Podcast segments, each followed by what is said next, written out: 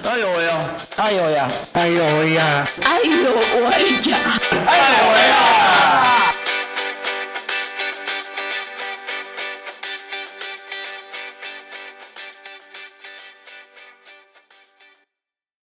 ！Hello，各位亲爱的听众朋友，大家午安！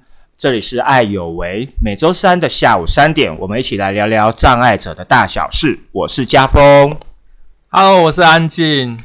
呃，安静啊，我问一下哦，因为我常常在脸书呃会读到你，你会常常一些会在必当必塞的，然后就会会去搞一些小东西啊。我顺便讲一下，你上次送给我的那个手工皂非常好洗，我个人很喜欢。那我想问一下，你为什么会想要去弄这些无为本？哎，其实为什么会想哦？这个问题很难回答，就是觉得自己有兴趣，会想要去多学，想看看这个东西在做什么。其实我就还蛮喜欢做一些手做的东西。嗯，那那你目前呃现在啊，这个近期你目前在忙什么样的手工艺的东西呢？我在上一个胎球。胎就是青苔的胎，嗯，那是什么东西？它会把植物包成一个球状，嗯，它其实是一个容器，嗯，然后你可以再找一个比较漂亮的盆子啊，就放上去，它就是一个造景。哦，对，所以它有点像盆栽的概念，就是小造型的盆栽的概念，把那个胎球当成它的容器，就是一个盆栽，你就把植物种在里面。哎，那我问一下，那你你去玩，就比如说，不管是做这个台球，或者是之前你在学那个手工皂啊，好，好像还有捏陶啊，捏陶哈，还有什么？还有什么？赶快讲讲。我之前还去学过勾毛线啊，对对对对对，你有对对对对，就是在这个过程，呃，你花了多多少的时间去学这个？你觉得学这些东西对你来讲是很是有难度的吗？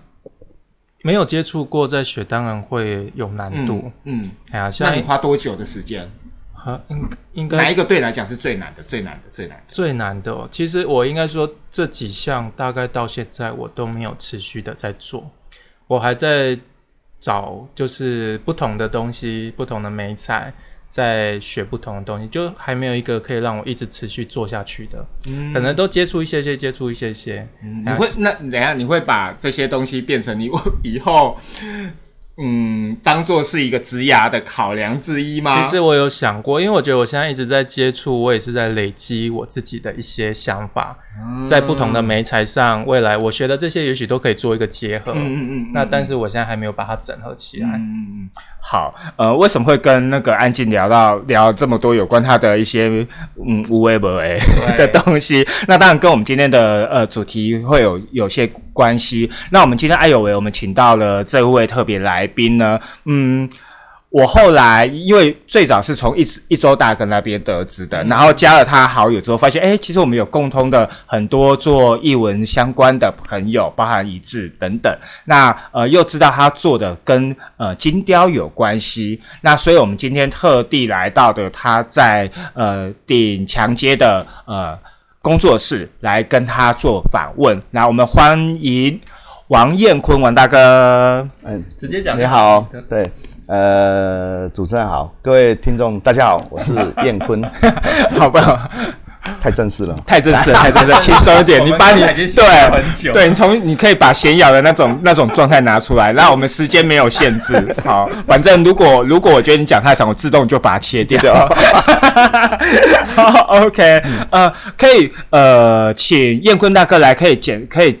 简单的介绍一下你的你的肾脏的状况吗？哦，我是小儿麻痹，就是一岁的时候，对，然后双下肢，然后再加脊椎侧弯，然后我基本上要站立走路的话，就是要穿支架，嗯，跟呃拿拐杖，嗯嗯，啊如果没有的话，你你只有给我拐杖跟还是给我支架站立，我都没有办法站立，啊对，那要就在地上爬这样。我想说，在进入燕坤大哥介绍他的艺术创作之前，因为你有提到你的状态小儿麻痹嘛？对，就我知道是早年的小儿麻痹，应该都会有一个集中教养的一个机构。我们聊聊你从那时候开始。OK，哎，对，那时候因为大量的呃儿童都得到小麻痹的时候，有很多教会的体系，然后要来去做这这一块的。帮忙这些重建嘛，这些小朋友的重建，只有少量他们都在家里啦。那其实基本上整个台湾各地都有，你从北东、北部、中部、南部，你到哪里，比如说有喜乐啦，还是台东安里社佛啦，还有在花莲、台北更多，还有还有那个蒋夫人办的，其实各地啊。那我小时候住的叫呃博大里，光屏东就有博大里儿童之家，还有森林之家，嗯，哎对，这都都是呃教会体系的一个呃机构，对。那你在博大里那边几岁进去？大概待了多久？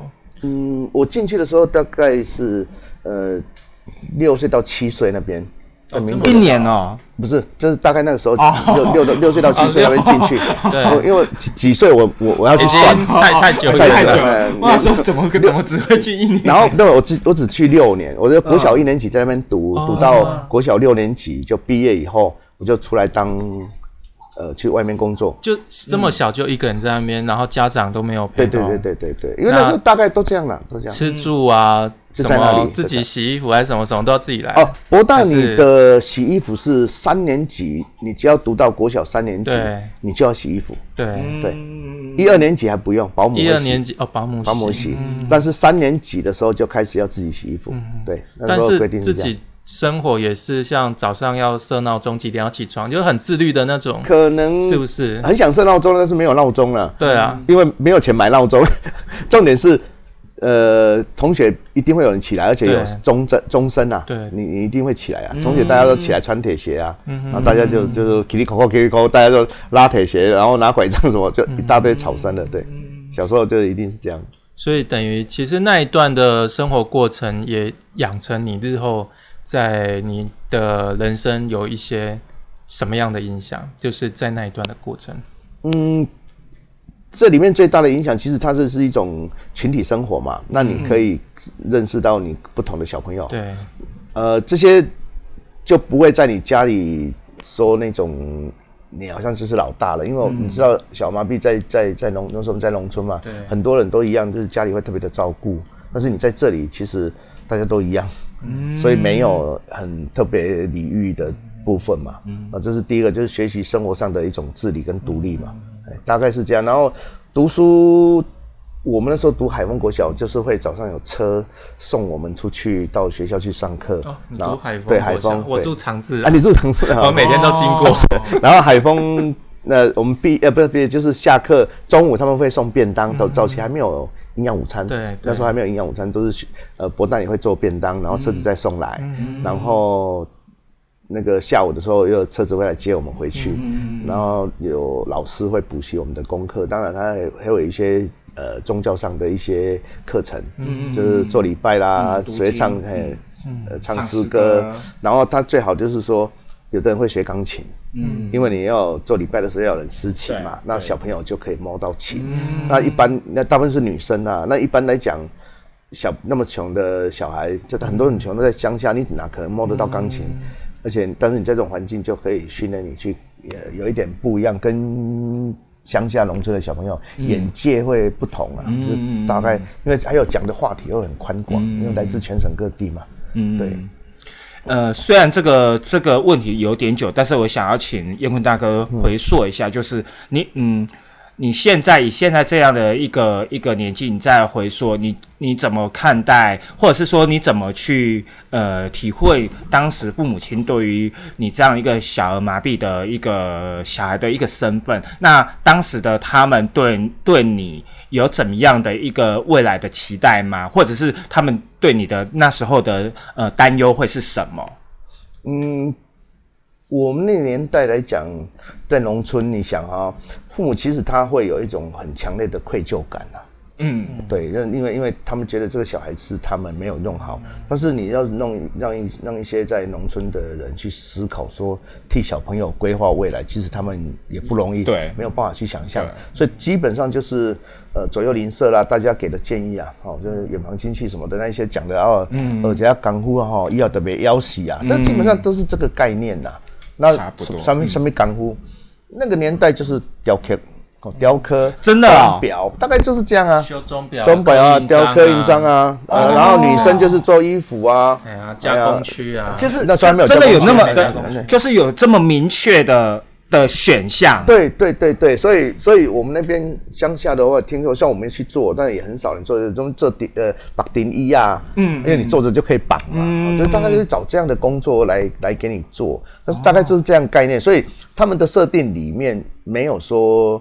呃我父母啦，当然他们他们基本上也没有设定说让你读书读高一点，然后以后怎么去跟人家打，因为他没有这个概念，嗯嗯，他就想到最实际的，就像他自己跟老天爷跟土地去合作就可以有收获，嗯，他基本上也是用这样的概念给我们嘛，嗯，所以我们国小毕业，他就会希望你去学一点技术。功夫，所以可以自己赚钱养活自己对了。，但是其实我们以现在外面来讲，时代在转变的时候，呃，很多东西其实会被淘汰，当然，当都会过去，但是它只有一个东西没有变，那就是态度，就是你在学习东西的态度。所以刚才我在听主持人讲，你所学的那些东西本身来讲，或许每一个东西都没有用，嗯，但是愿意去学习的一个态度，它才是最最强烈的。嗯，是它可以帮你以后找到更好的路，所以这个是一种持续。要不然就是你只当学一个东西，然后你就觉得哎呀不有用啊，哎基本上贵气啊，你就会去抱怨。所以人就不断的去去去超越，不断的去撞，那你就基本上会离出一个一个一个路出来。所以在博大你让我那么小出来，其实最大的好处就是吃很多苦。嗯，这真的真的那那年代很多、呃被霸凌啊什么那个很多，那霸凌是现在名词嘛，以前根本没有。对对，因为因为我出去当学徒的时候，它最大的差异点是大家都是国中毕业，哦，只有我是国小毕业，所以这是一个很奇怪的事情。嗯，因为五十三年你国小毕业就去当学徒，对不对？对。可是你应该年资比他们长啊，是不是？比因为不是没有没有那是后来才是那是后来啊前面不会。你出去当学徒的当下，你是国小毕业嘛？对但是那个时候别人的学徒是国中毕业嘛，所以你是比他们小嘛，啊，所以他们真的在成长期。所以都会看给小，就是被欺负比你小的，但也有人不会，有人会。那你只要遇到一个会，你就基本上那不是一个会嘛，因为好多个会嘛。所以有时候很多那时候上课就不是工作就有六七十个人，你遇到几个那没什么。嗯，对。哎，刚才刚才那个英文大哥讲到说，你国小毕业之后就去当学徒，所以第一个就去就是接触就是雕刻吗？哦，不是，其实我第一个不是雕刻，我第一个是做那个喷雾器，就是农夫在喷的那个器具。哦嗯嗯那嗯我爸爸送我去那边学，所以你就知道，其实他很期待送你出去学一个工东西，但是学什么不知道。嗯嗯嗯，他没有办法理但他清。嗯，可是他都送你去学了，他怎么会不知道你要你你学的是什么？是没有用的啊，他只是想说，因为他就只是想要试试图在这他送你去学的这个过程中，找到你你你觉得可他可以期待你可以在这个过程当中学学到一个技术，对然后未来你可以你可以靠这个技术去去，对但是嗯。我在那边做几个月嘛，然后我就离开，是因为里面没有残障朋友，都没有小朋友，啊，我也是最小，也有学徒，那大家都是，呃，这些东西都是做工嘛，啊做工的层次其实而且很多都农村来的，嗯嗯嗯嗯嗯。嗯，然后会农村来又把你送去做工，那基本上都是层次也不是说特别，然后就会有一些也是都被欺负，嗯嗯，而且大家还是比你大，这很奇怪的。然后我也我也不知道我明天要做什么，真的不完全都没有办法想象，嗯，根本不知道我要做什么，只是几个月后我就不想做了，不想做，真的就找那个同学，刚好潮州有一个学长啊，嗯。然后他就他就说，那到我们这边，那时候他们在做雕刻，嗯，所以就就转移出去，就跟你家里人讲说我要去学雕刻，嗯，那学好像是你志愿对不对？其实都不是啦，他只是为了一个脱离跟一个工作有交代，大概都是这样这样，然后就后来几年以后就一直转嘛，嗯，也都在这个里面打转了，因为。你找不到任何一个比较认为可以往上走的方向啊，嗯，雕刻的混口饭而已，对。可是你你刚才说都在就是在后来后续几年也是在这个转，你的意思是说都是在这样子一个产业嘛，就是雕刻的产业转，还是说在这个过程当中你还有试图去接触其他的技术的？后来有的学习，呃，前段都是雕刻，因为你看哦，我们雕木雕，木雕里面有分好多种，我也转了不同公司，然后也去做贝壳研磨、宝石研磨，所以这些东西它都是属于手工艺的一个区块。嗯，然后后来再去做亚克力的雕刻，那做外销，也都是在这个领域里面去转，但是它。但是怎么讲，就是说没有办法跳脱离开手工艺，但是到了呃二十二十一岁左右，二十一岁，我那时候其实有自己下一个决心，只是呃，人家讲一句话哈，叫做呃立恒志，那其实我是恒立志啊哈，嗯，那立恒志就是你立志要做什么，做了很远，我是恒立志，我常常在 立志。我常常我很励志，我我那个时候觉得要改变了，嗯，所以我后来就不是后来，就是那个时间就去加入一个社团，呃，叫德博会，然后就德德博会的时候去就是认识呃一些朋友嘛，嗯，那这个社团它是其实是属于仁爱社团的，那那也有里面就有分组嘛，有活动组、这公关组，公关组是访视比我们弱的，那活动组就是准备带带活动的，嗯，那当然从小时候很喜欢军事的东西，然后跟我在雕刻里面其实 跟原住民，我我跟原住民我跟原住民也都一起一一直一直在一起嘛，在十几岁那个年代，好几个原住民工作的时候，然后就会做鱼枪、做弓箭，然后再在大社山区去打一些小东西，嗯，然后到了在带活动的时候，就有一个地方本来就没有机会去切入的，叫救国团。哦，然后我就到救国团去学团康。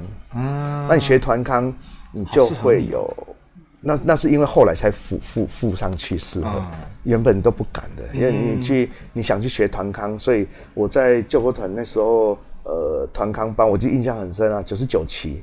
一百零二期、一百零四期，我去了好多期。为什么？因为一一年有几期啦。那我去我去学九十九，然后又跳嘛，一百零二、一百零四这样，但后后来团康没有了。我那时候在社团就要带活动，那你你你你的刀子不利怎么办？就去磨刀，磨刀以后这边刚好一个市场可以拆拆练习，所以对我来讲是一个教学相长的意思。这边学了就可以马上可以去。但刚开始我我印象很深刻，上台没有办法把一个话讲完，然后也越讲越小声，嗯，所以讲得非常小声，所以都是要练啊，很多东西都其实它都是一种练习，然后一个机会机缘，所以在德波会的那一段时间，嗯心体就开始、呃有一点转变。后来我所以说工作上我就调到，我想去做那个，那二十几岁忘了啦哈，就是做那个业务，嗯，所以我去跑药剂，但是没有我没有辞职，因为我们那时候雕刻是算论件计酬嘛，算件的，我已经做一段时间了嘛，所以已经都算件了，不是我我们没有月薪什么的，所以这些工作给你的时候，你要多久把它做完，你就自己去抓时间，所以就有一种你自己去规划你的人生的意思，所以我就想说要跳跳离，就去做那个业务，但是不敢完全撇清。如果真的要要要破釜沉舟嘛，其实我没有，我两边都要，因为不敢。你一个人在外面，你当然不敢说没有工作、没有收入嘛。所以我就白天起来，那时候我已经买车，我就开车去公司打卡。我印象很深，那时候麦当劳来，在麦在澄清湖是第几个对店？，第一家不是第一家，应该是五福路。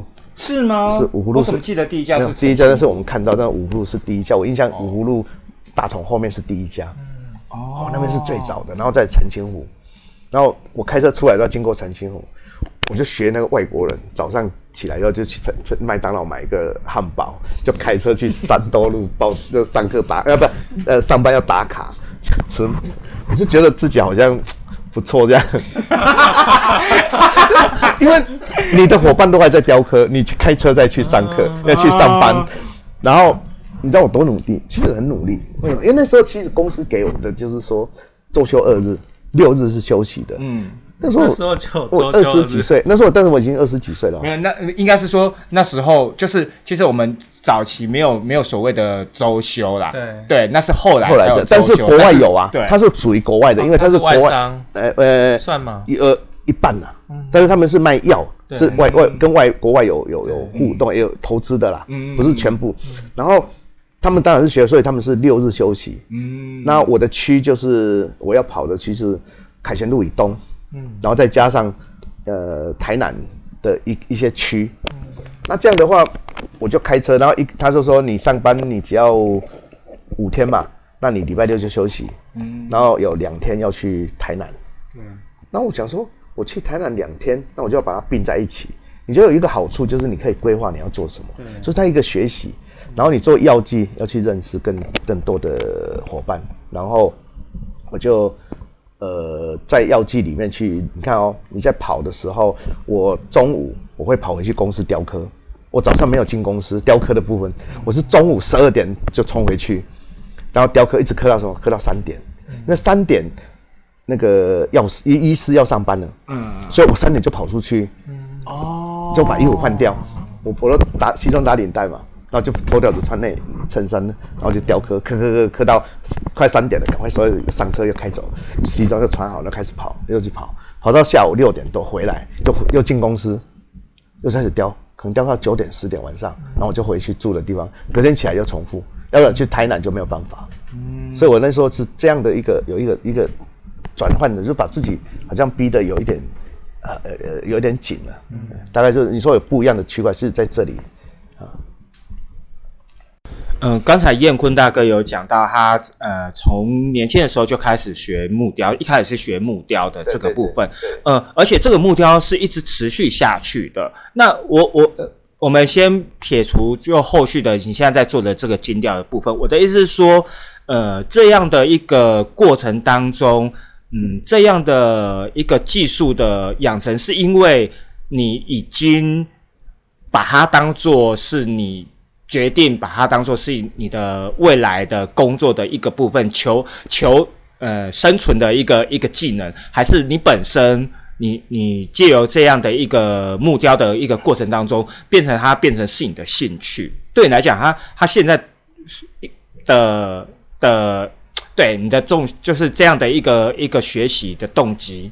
呃，早期学习跟现在其实它是两个完全不同的角度。嗯，第一个。呃，我在学所有的东西的时候都没有兴趣，嗯，也没有说会当成吃饭的一个未来，但是是现在要吃饭，它绝对不是我的以后的靠山，嗯，我真的没有想法，完全没有。那我只是想说，因为我现在没有工作，那你那边有做我就去做，那我尽量把它做好，就这样。嗯，我没有对雕刻有特别多深的情感啊什么的，嗯嗯嗯嗯，但是它是一种潜移默化在你的脑子里面会定定定性，嗯，然后后来你看我也离开以后，我又离开雕刻的概念，我又去跟人家合伙做广告招牌，对，那我现在开的公司其实的主业也是广告招牌，嗯，所以你看它。不是以雕刻来做吃饭，但是大概会大家会知道说，呃，一个雕刻家这些他很难生存，如果他只靠雕刻为生，嗯，对。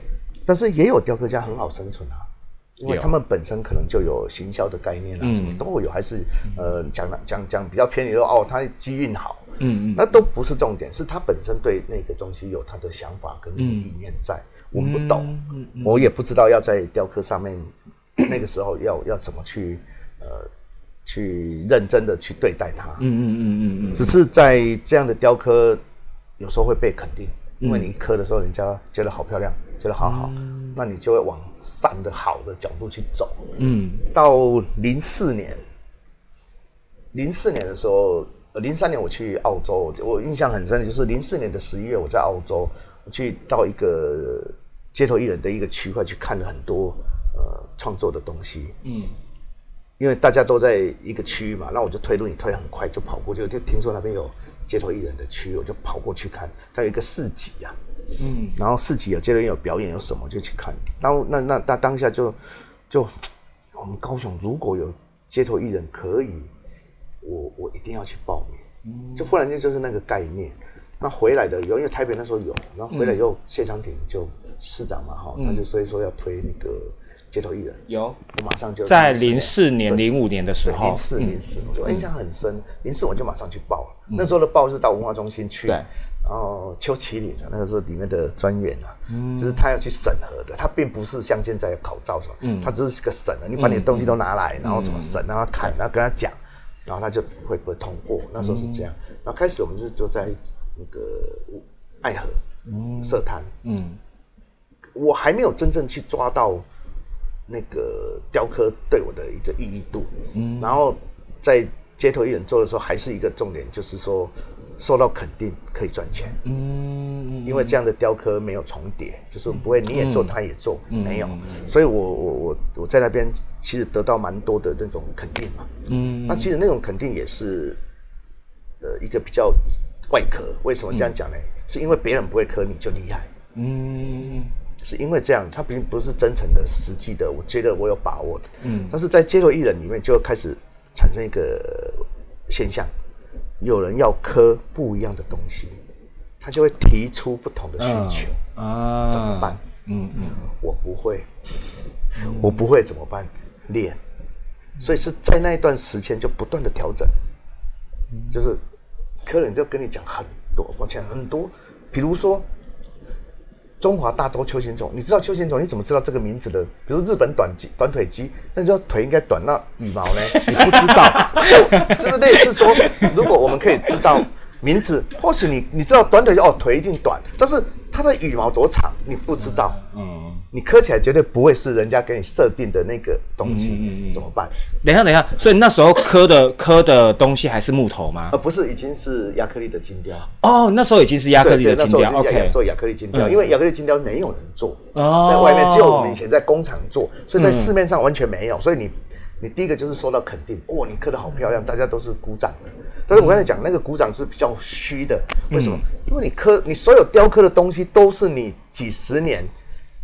呃，十几年那时候十几年在工厂里面雕的图形，再加上你后来出来还在练公司以前的图形，嗯，那不是几十年都在刻同样的那些题材吗？它没有变，但是你觉得你很厉害，那也 OK，因为它也是在训练我们的技法，嗯，只是外面在成长我们的时候，我们自己也觉得受肯定，嗯，但是等到有人在给你考题的时候，糟糕了，不是你你原本设定你自己的问题自己的的问题了，嗯，所以就会开始去加强，嗯嗯嗯，对，然后我们就去加强去那个，我就去那个看很多书，嗯，然后你你要刻什么，那你图给我看，嗯，哦对，然后但我们在外面也喜欢去看别人的东西嘛，嗯然后再开始练，所以就在这个上面其实有一个转换，它就是在真正的成长。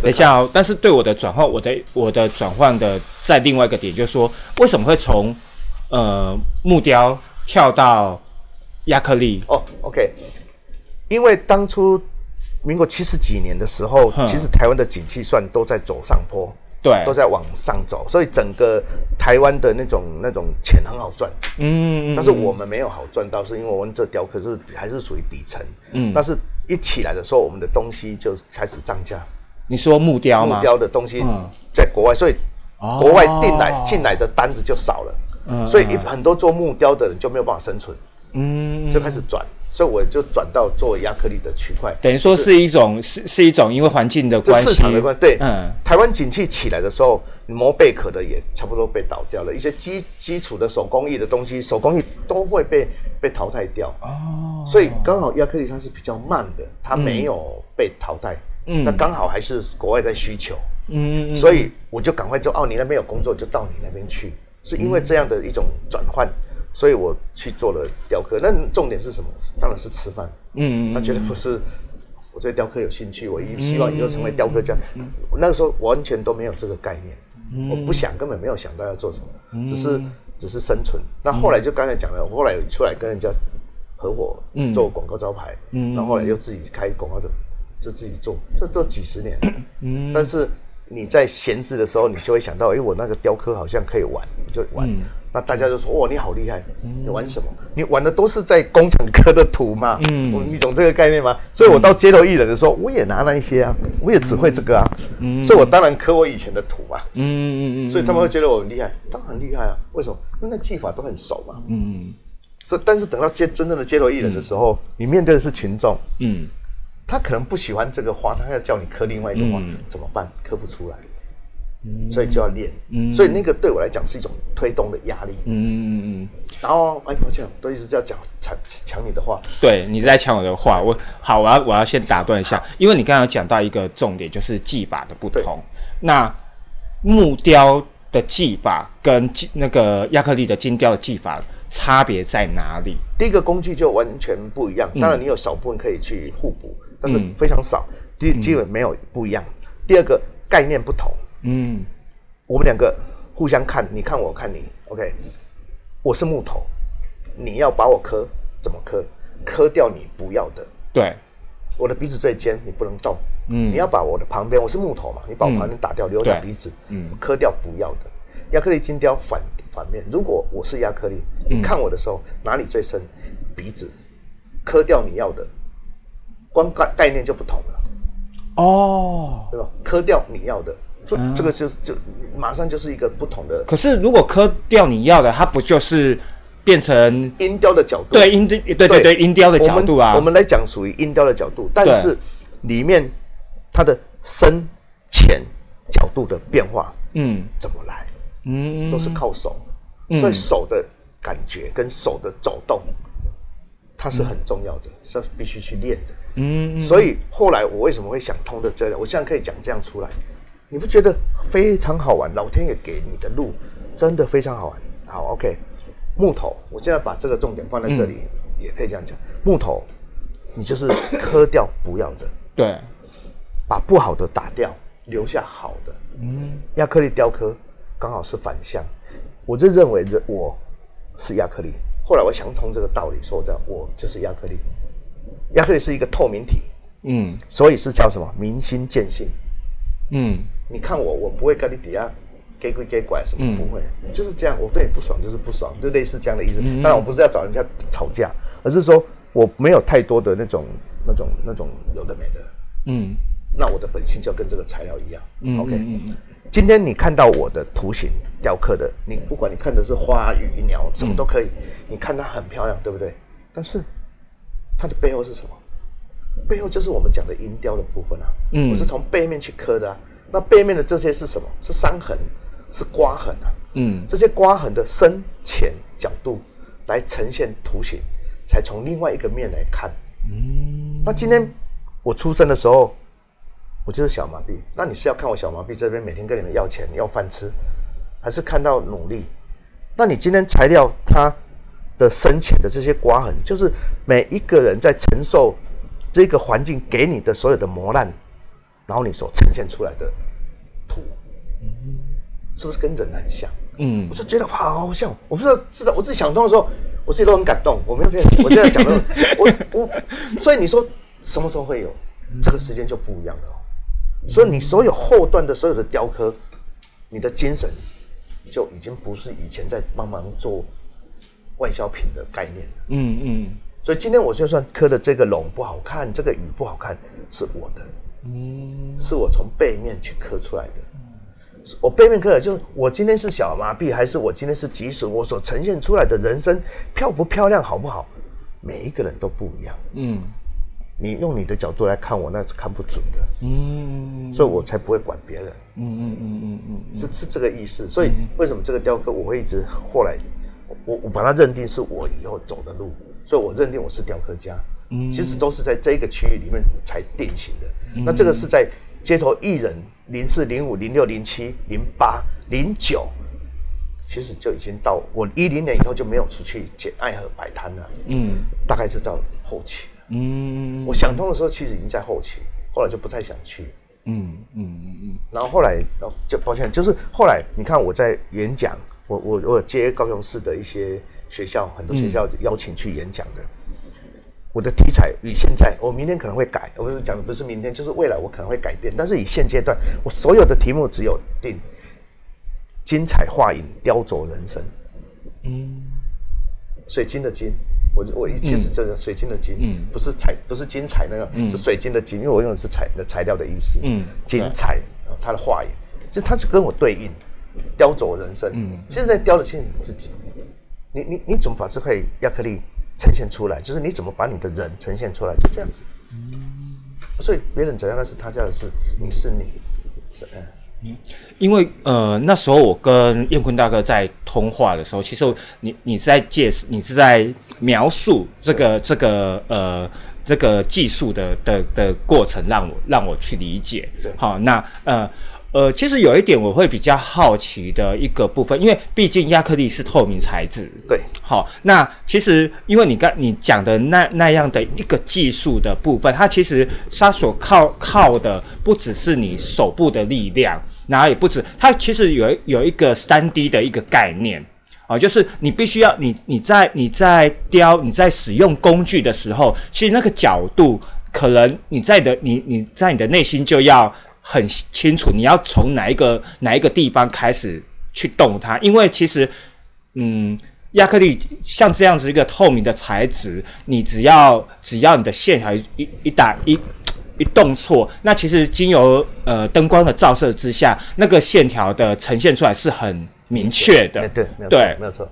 那所以呃，回过头来，我我我会比较好奇说，那你你是怎么去训练这样子的的的功力的？有有一些部分是有些小技巧啦，嗯那也可以说是一种呃呃技巧，偷掏假包，嗯哦，应该是这样讲啦，就是说有一些部分是这样，比如说你在刻的时候可以贴透明的呃吸斗，我们把透明的吸斗贴上去，吸斗是什么？吸斗是一种贴纸，塑胶纸的，招牌在用的，它是透明的，嗯嗯嗯。一贴上去它就形成一种保护膜，它比较厚，不是塑胶的，它比较厚，嗯如果今天你在雕刻的时候，你的工具偏离了，那一偏离的时候，有可能就划伤旁边，对不对？嗯那如果轻轻的，可能就划到，只是划到系统，不会画到你的材料，这是一种嘛。嗯嗯嗯嗯另外一种在刻的时候也不太有容易产生刮痕，嗯然后再来，有可能你的工具跑掉了，结果画了一道深的，那深的、呃也不是特别，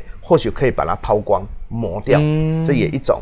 另外一种跑掉的时候，如果不影响，那就把这一条线，比如说你刻的是树，一棵树，那跑掉了一条线，不影响的情况下，把这条树呃这条线变成一个树叶，变成一个枝干、也可以，它变成有这样几种呃方向，一个抛光，一个不管它没有伤到，只是吓到，对。嗯，等于说把把比较把这些呃错误的或者不能说失误的一个地方做一个呃补补救或者是一个延伸。对，还是把它抛掉，这也是也是方法之一。对，那目前为止，你在你在做这些雕刻的，你可以帮我们大概介绍一下，你大概会用哪些器材吗？哦，呃，器材但呃工具的来来讲呢，哈、会非常广泛呐。为什么？因为以前我、我我学过木雕嘛，所以我会把一些木雕的工具拿来用。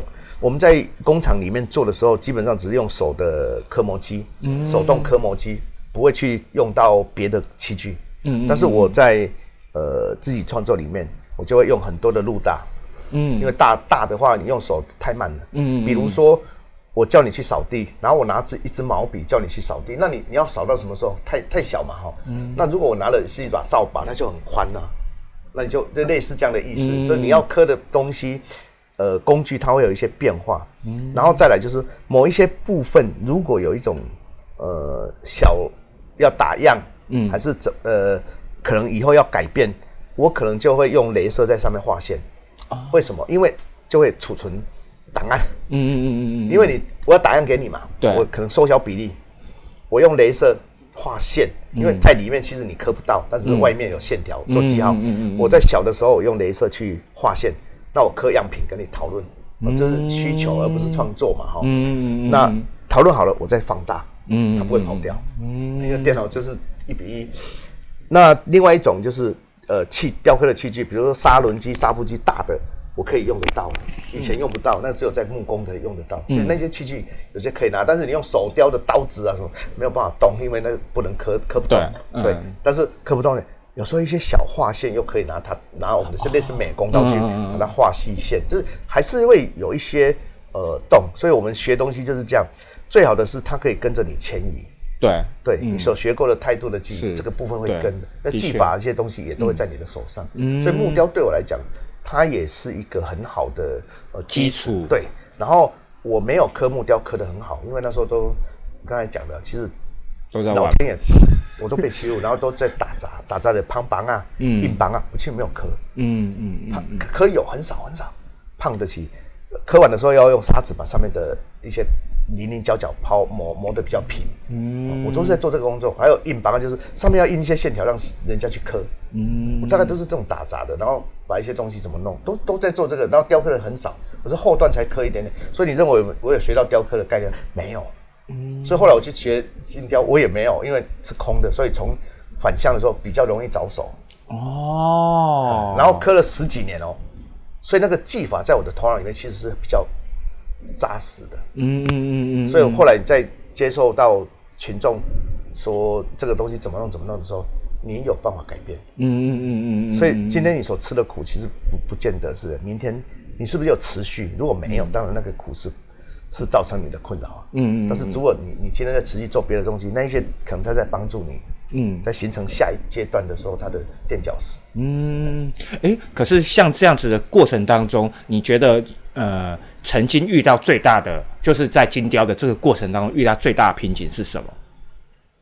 还是都没有？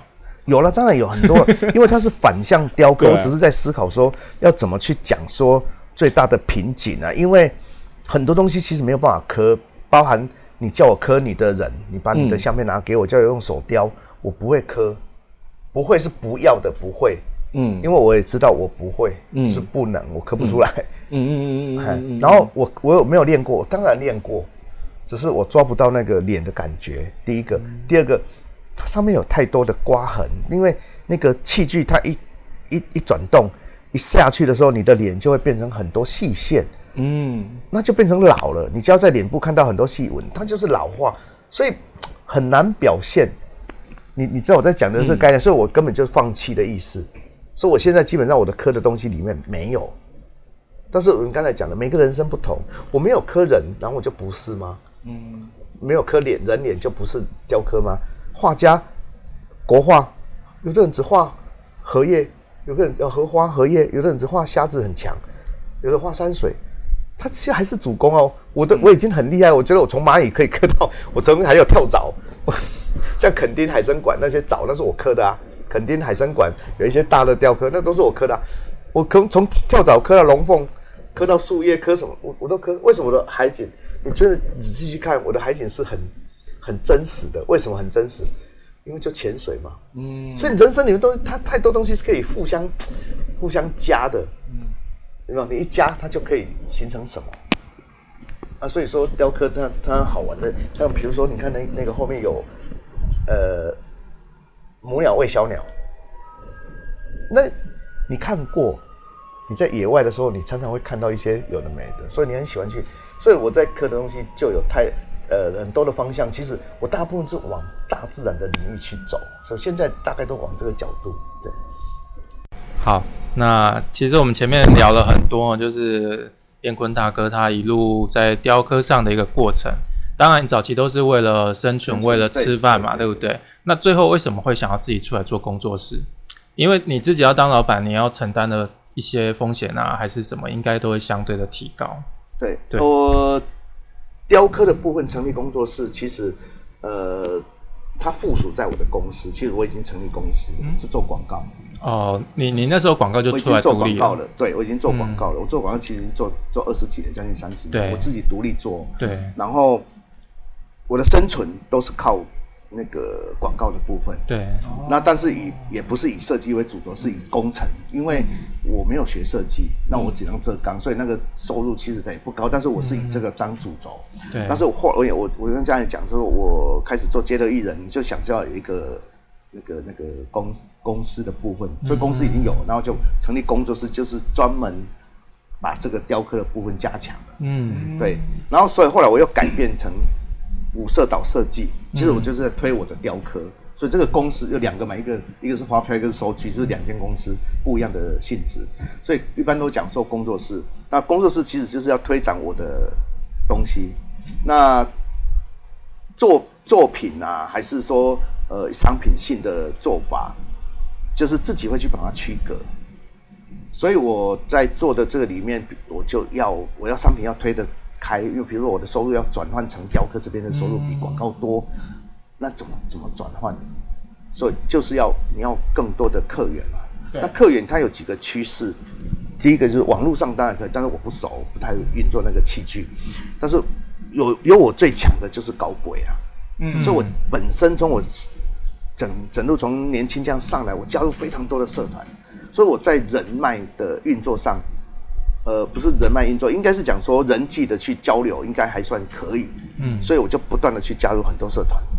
你看我在我从军方啊，军方的特种部队到宪兵的，嗯，到救难队，到一些呃像青商会，嗯，然后再到一些那个文艺的，这街头艺人的这一类区块，然后再回到我们的主要，我们是生长者的生长者的的的社团有那么多，然后再加上社服团体有太多的社服团体，那我也加入，为什么？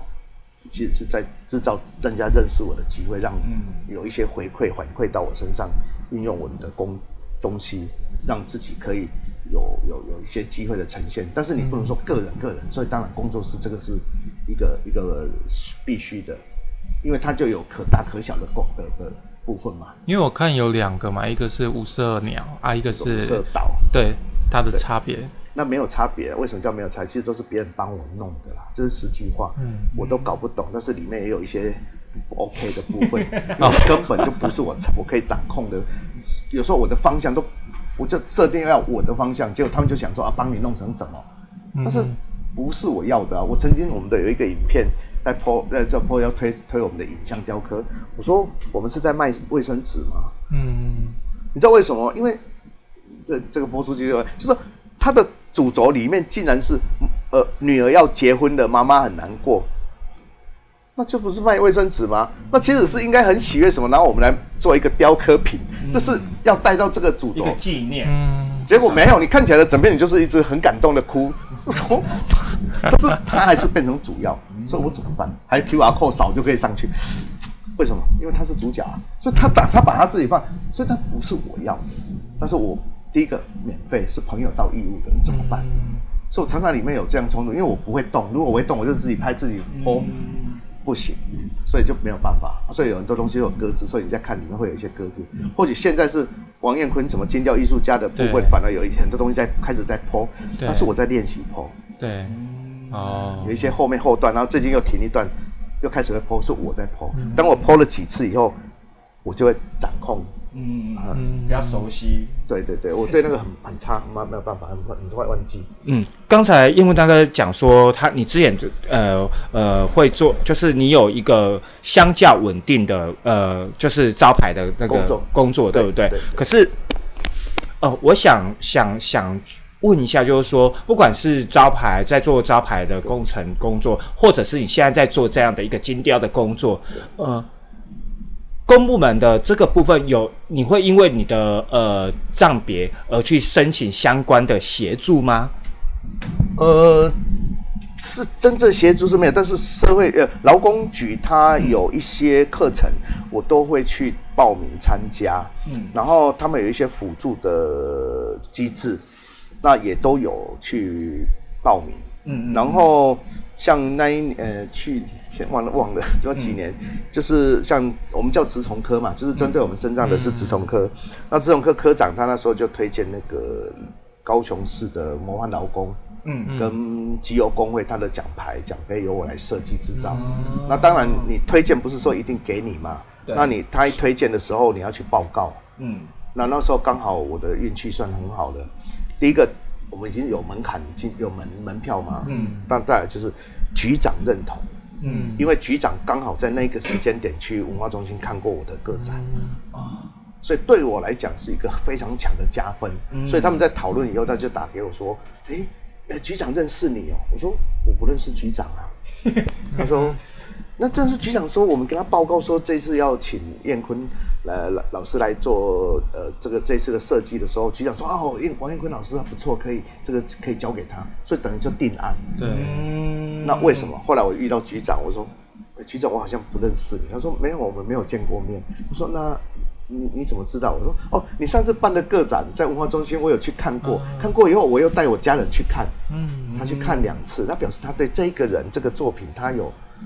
不一样的感受，嗯嗯嗯，所以你看，他还是有机缘的时候，有机会，你还是可以呈现。所以那一年，呃，陈局市长他颁奖的嘛，在在老工局的礼堂，嗯，对，然后请我上去讲设计理念，嗯，那这样来讲，它是一个整个完整的。为什么叫完整？你从呃设计、制造、包装，然后再去有一个设计的主轴理念都在，那这样我们就可以去学习。嗯，像以前你只会科，你根本讲不出一些理念。那你为了要符合。你当然去思考，你为什么要这样做？嗯，那这个才是一个精神的所在在哪里？对，呃，因为我之所以会问这个问题，有一个很大的点，就是说我记得好像，呃，劳工局那边好像有那种现在的那种创业的那个，哎，哎哦，我是跟跟跟你对对对对对对对，我我是技能然后创业好像有一个什么对对对对，有一个有一个有一个类似像圆梦计划，就是你你你怎么没有想过，因为你的呃障碍类别去申请劳工局的这样子的一个一个圆梦计划？我我跟你讲，有有一些课呃有一些补助，我曾经申请过器具补助，嗯。嗯，因为那时候也是劳工局，因为有些很难听的话叫骗子，我觉得是这样，他们借着政府的体系要去帮助身障朋友，然后呃来帮你们训练课程，让你们以后可以出去呃怎么样，他就标政府的案子，然后那个教授就跑来跟我讲说，阿坤你很好，你应该要来做样，就是一个带头，对。一个领头羊，对。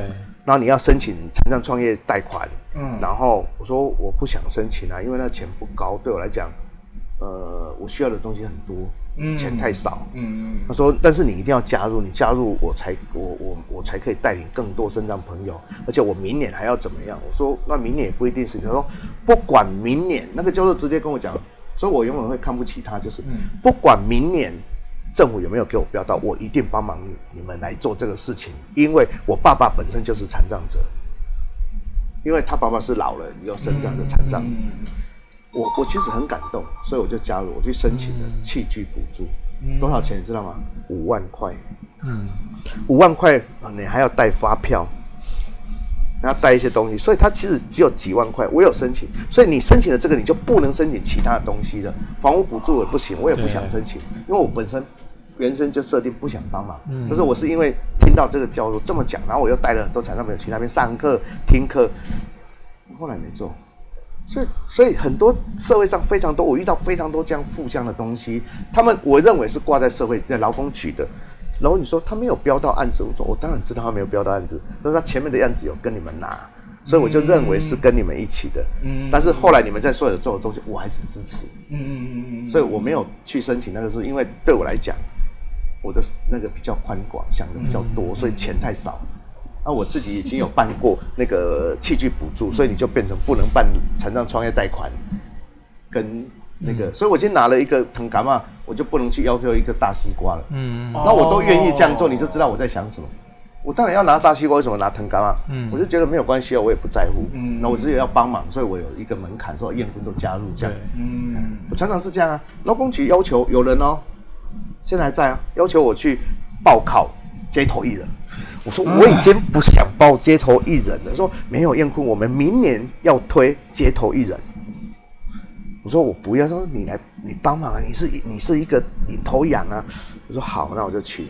所以我一三年了，一四年我又去报考街头艺人。我已经一零年以后就没有再摆摊了，我也不去街头艺人，我还是去啊。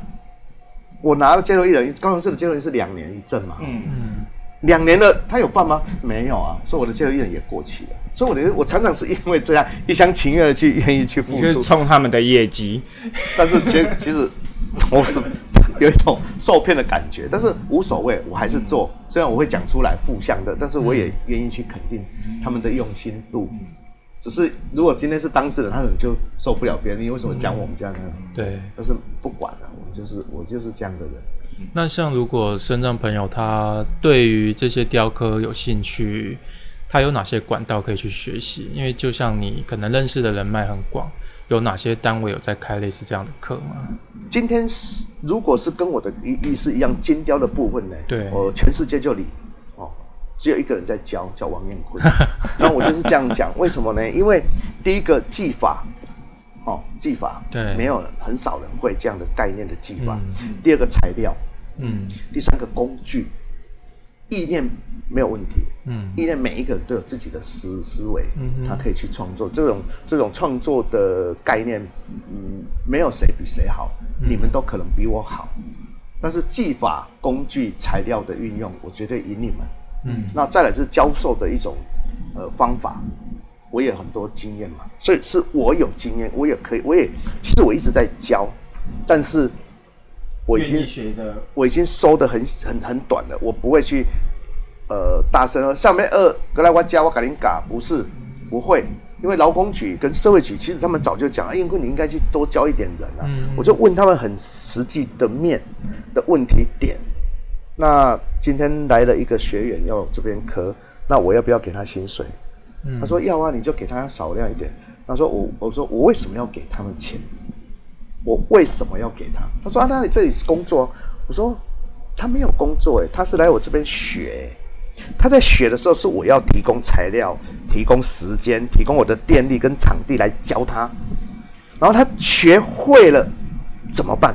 他说你就工作给他说啊，我就没工作啊，我就没工作，为什么教他们还要等一下，问那为什么不要是为什么不是劳工局自己自己？所以从头到尾在暗示他说，应该你们出钱请。对啊没有，这这个逻辑有这个逻辑有点问题啊劳工局跟社会局从来就是都在我我来讲，我可以讲出谁谁谁跟我谈过，我只是不好意思讲。嗯，这个是可以不用啦。对，但但我的意思是说，我呃，这个是一个很奇妙的逻辑，就是呃，不管诶是劳工局还是还是社会局会办职训的是哪一个单位？劳工局劳工局嘛。对啊，你你一天到晚在办职训，那如果你发现说障碍者有某一个技能是是呃有障碍者在做，而且做得好的，你邀请来邀请呃这这位这位障碍者来做来开班授课。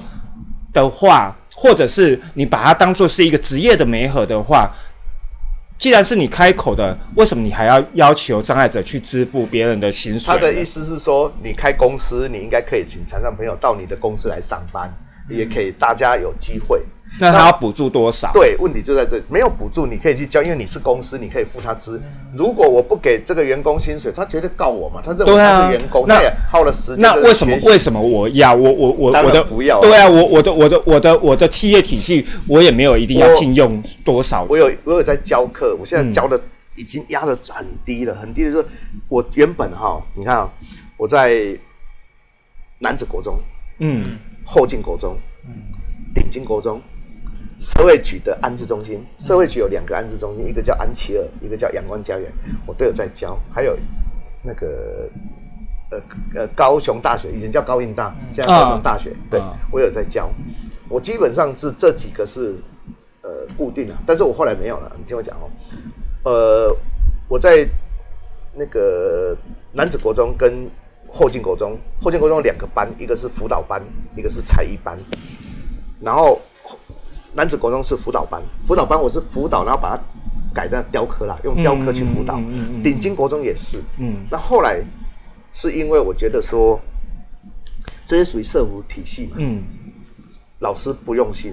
我的结论是老师不，我教了很多年，而且我一个小时的费用是三百三百六十块，啊，了解所以两个小时是七百，呃七百二，七百二，三百六，七百二，对。对，我要备课，我开车去教两个小时，再开车回来，嗯。其实我耗掉不止四个小时，是啊，所以我只赚七百多块。你认为我是赚起来的？我是一个老板，我的员工、美工小姐算起来的薪水一个小时都超过一百五，包含他劳健保都加进去，他不给我拿掉的就超过一百五。我去那边拿的钱还比这个还要低，嗯，我都愿意，而且我教了很多年。是后来我就觉得说都不对，真的有问题，有病，社会有病，结构有病。老师啊。是希望这些学生，你不要给我出事情，赶快毕业，赶快走。然后这个钱给这个身障朋友七百多块已经很多了，但是当然体制就这样，嗯，我没有考照什么证照，所以我不能学校也不能加我的钱，对但是他的态度，他们的有给我的态度就是说，哎、你不错啦，这样就七百多块，你们都不知道我是赔钱来的，但是我教了很多年，还有老师不知道你的学生，你们的学生自己在狗屁倒灶的时候是在做什么，所以你们的辅导班其实是空的，是只是让这个叫王彦坤的来把学生绑住，让他不要闹事，然后就过了就算了。我去上的课，每一次学生都在等我，他们很期待我去上课，不是因为雕刻有兴趣，因为我第一我所有的雕刻的第一堂目就是跟跟想学雕刻的人讲，这个雕刻不会是你的赚钱的地方，嗯，也不可能是你以后成为雕刻家、艺术家的主轴，都不是，它只是一个好玩，你去体验不同的一个功法，不同的一个材料的运用，它不是你要成为艺术家的踏踏脚石，都不是。你今天很想做雕刻，你跟我讲你有一千个意愿，我也跟你马上跟你讲你不会，但是你要不要选？要，一定要摸，因为你可以体验不同的概念，因为这个雕刻的它的概念完全不同。我对我还有在那个木木恩之家也在教，嗯，对。那木恩之家本来是都在我门口，在隔壁，我借隔壁的场地，都礼拜一，因为他们休息，我都借他们场地刻，因为他们都十几个人，这边会挤卡住嘛，而且还要整理，就在借他们的那个走廊。那阳光家园就是每年的暑寒暑假，寒暑假会去教。那后来学校我全部都停了，我学校全部都停，我都国中的全部都停，然后只有留大学的部分。因为大学它这个课程的名字就叫高分子聚合体之后置加工。我在化材科化学工程材料，哦我教的是在教这个。所以我的意思是说，今天你虽然真正的学历是国小毕业，但是我觉得你很努力的去做事情，你都可以学到不一样的层次。你也可以有很多的舞台层面，只是你愿不愿意去寻找舞台。嗯，哎大概是这样。所以劳工局的部分跟社会局的部分，其实是你怎么去运用跟他们搭配，嗯，也可以在某一些阶段借着他们的帮忙，可以往上，呃，会有会有这样的机会。嗯，不过呃，我们今天讲到很多有关你呃过去的这样的一个经验，到到现现实层面的，从理想面到现实层面。那我比较好奇的是，呃，叶婚大哥，你接下来你有什么样的一个呃，不管是在你的作品或者是其他的，有怎么样的一个新的规划吗？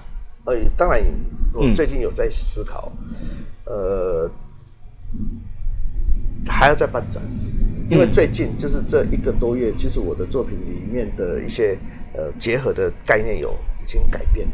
嗯，我觉得现在的改变是我跟以往的呃很大的一个脱离点，所以现在的现在这个阶段在重新组合了以后，那在重新组合的这个时间点，其实就开始要我要去出手去申请展览的场地，嗯，在在办展，因为我现在是确定设定我是雕刻家这样的概、概念在走，所以已经有定了方向的时候，你就是要不断的去走这样的路。嗯嗯嗯嗯嗯嗯好，呃，今天呃非常开心来到燕坤大哥的工作室，然后跟他一起聊天。其实我们私底下聊了更多的、更多的跟今天的主题完全没有关系的话题。好，对，但是我觉得今天今天尤其是呃每因为每一个呃。就像我身为一个障碍者，那我也是我是一名中途障碍者，那我如何去坚持我我我所想要做的事情，以及其实很多很多事情会呃，叶婚大哥讲到有有几个点，就是一个人人脉的交流的一个部分，障碍者如何透过如何去累积自己的人脉，其实你要累积自己的人脉，你要自己要走出去，你要自己要勇于走出去，不管你透过网络的社交呃媒体，或者是你实际上去参与呃各种的活动，那另另外一个是，如果你有你已经有一个技能再生的话，你如何去精进的你的技能？那最后一个就是你要如何去善用善用呃所谓的社会资源，或者是其他的一些呃媒合的资源，让你未来想要呃走的呃创作或者是工作可以更加的顺遂，或更或者是说呃在未来如果你有机会在在面临呃可能在工作的转型。的时候，你有更多的路径去选择。那么，我们今天非常谢谢燕坤大哥来呃来呃接受我们的访问。那我们爱有为下礼拜见喽。OK，拜拜。以上节目不代表本台立场，感谢中山大学 USR 城市是一座故事馆与中华电信协助播出。